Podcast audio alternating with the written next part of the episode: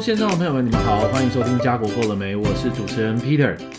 今天要跟大家聊聊我们近期即将要在温哥华举办的温哥华台湾电影节。温哥华台湾电影节呢，基本上是从二零零七年开始，由这个加拿大 UBC 的学生社团叫做等等主义研究社所发起的一个非营利大型文艺活动。历年来呢，接受我们这个台湾文化部、交通部观光局。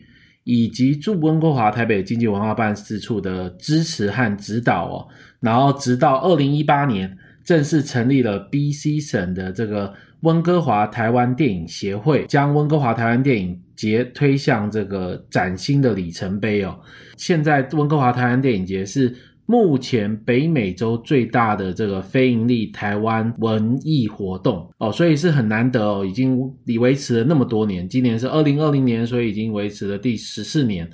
那经过了十四年呢，今年又是一个特别的年，因为今年碰到我们的这个 COVID nineteen 哦，这个疫情的原因。以前我们温哥华台湾电影节呢，基本上都是在温哥华市中心举办的。是用这个看电影电影院的方式，在现场来让更多人体验我们台湾的电影。那今年因为呢疫情的关系，所以大部分人都是转成网上了。那今年也是第一次呢，透过网上的这种方式，让大家在家里或是在自己舒服的地方来收看这个节目。今年就变得说，你今天不用到电影院，所以台湾和加拿大都有同步直播。所以相对的呢。希望能碰到，让更多人可以体验到，还有看到我们这些台湾经典的电影。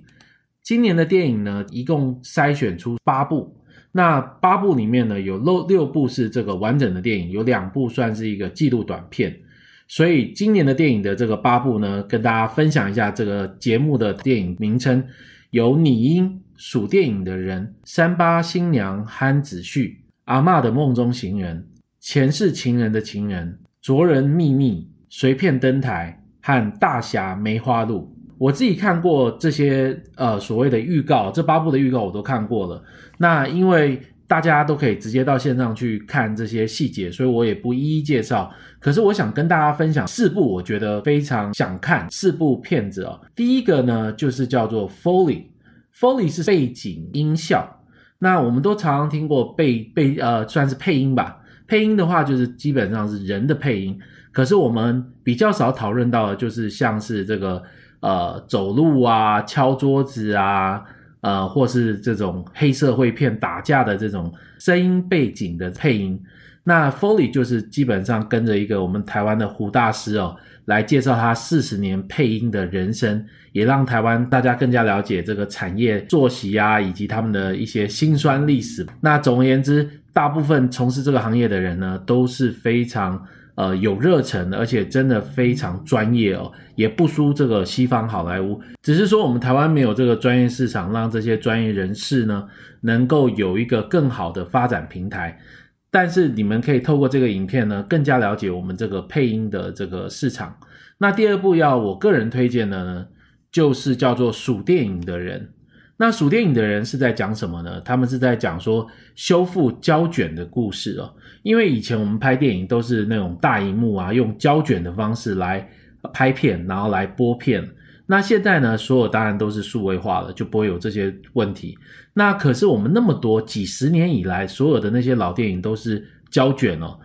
如果今天呢，胶卷毕竟是一个实体存放的东西，所以很容易。就是会损坏啊，会发霉啊等等的，所以很多过去拍的影片呢，就慢慢消失在这世界上了。那我们现在台湾呢，有一群人也是对电影热忱的人，他们想要保存下来我们这些过去的电影，所以他们就是默默的在付出这个努力哦，来尽量去修复这些片。而且我们现在常常在 YouTube 上面也可以看到很多像是。一百年前的台湾啊，一百年前的加拿大啊，或是在更久清朝好了。那这些影片呢，以前都是黑白，很多人还修复到彩色，所以这也是算是一个非常有趣的一个话题，以及非常有趣的一个产业。因为实在太专业了，一般我们平常的四周围也比较少碰到这些人，所以这次透过这个数电影的人哦，让我们更加了解这些呃现在面临的这些保存。旧电影的这种困境哦，还有就是修复胶卷的一些流程啊过程。OK，那第三部呢，想跟大家分享的叫做《阿嬷的梦中情人》。那我第一次看到这个。